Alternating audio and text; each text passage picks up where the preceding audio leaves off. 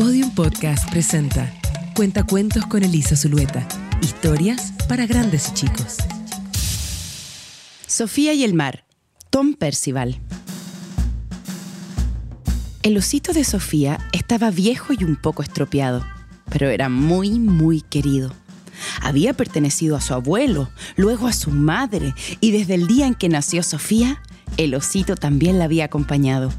Más que un juguete, era un amigo. Sofía y su osito disfrutaban haciendo picnics en el parque, dando paseos largos por el bosque. Y un día hasta fueron a ver el mar. Fue un viaje muy largo. Sofía y su padre tuvieron que ir primero en tren, luego en barco y finalmente en bus. Pero valió la pena.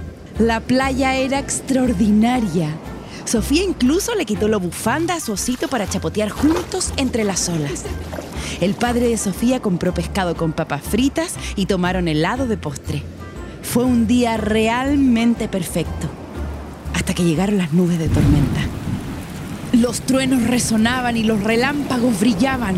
Las gotas de lluvia golpeaban con fuerza la arena mientras ellos recogían todo y salían corriendo a buscar el último bus de regreso. Tenían tanta prisa que ninguno de los dos se dio cuenta de que un bolso se había abierto y el osito de Sofía había caído. Después de la tormenta, el osito quedó solo, sentado en la playa ancha y vacía. Y nadie lo vio, solo el mar. Al cabo de un rato, una gaviota curiosa bajó volando y picoteó al oso. El mar vio esto y no le gustó en absoluto. El mar sabía que la niña estaría muy triste por haber perdido su osito y entonces decidió ayudarles. Cuando agarró al magullado oso, casi parecía murmurarle, te llevaré a casa. Naturalmente, cuando Sofía se dio cuenta de que su osito había desaparecido, se sintió muy afligida. Lo buscó por todas partes, pero no lo vio en ningún sitio. Su padre llamó a la empresa de buses, a la de ferrocarril y a la del barco, pero nadie, nadie había encontrado un osito viejo y raído.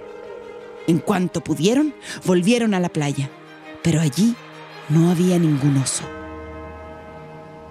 El padre de Sofía le regaló otros juguetes intentando sustituir al osito que había perdido, pero ninguno era perfecto. Ninguno había sido de su madre. Ahora lo único que le quedaba a Sofía era la pequeña bufanda del oso. Cortó un pedacito, lo guardó dentro de su medallón para no perderlo e intentó seguir adelante como pudo. Pero era muy, muy difícil.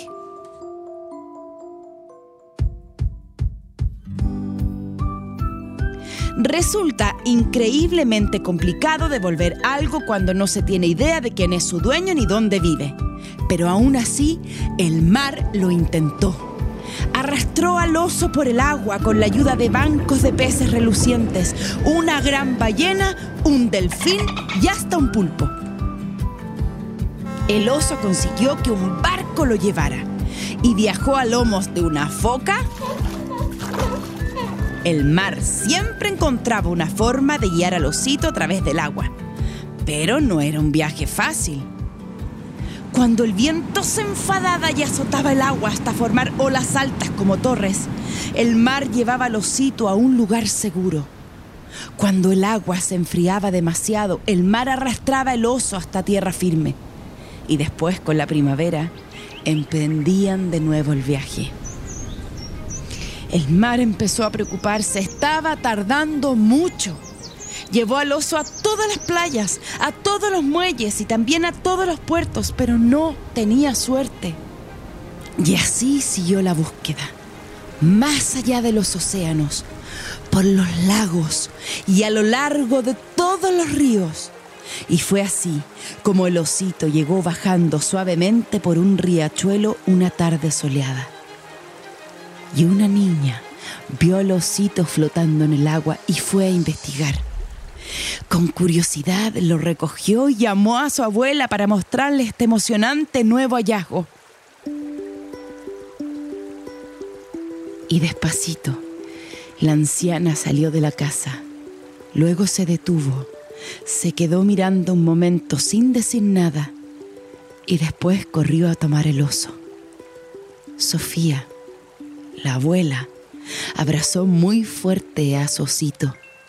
Por primera vez, después de muchos, muchísimos, muchísimos años.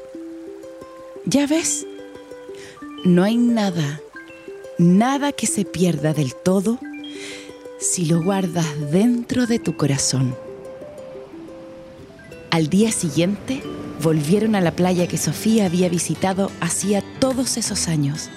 Se quedó de pie sobre la cálida arena mirando el mar a lo lejos. Y entonces sonrió y el mar la vio.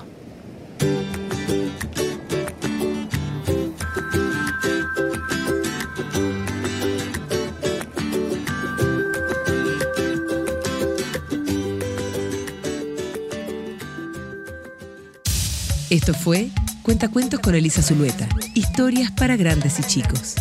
Para oír más cuentos como este, encuéntranos en podiumpodcast.com, Spotify o donde escuches tus podcasts.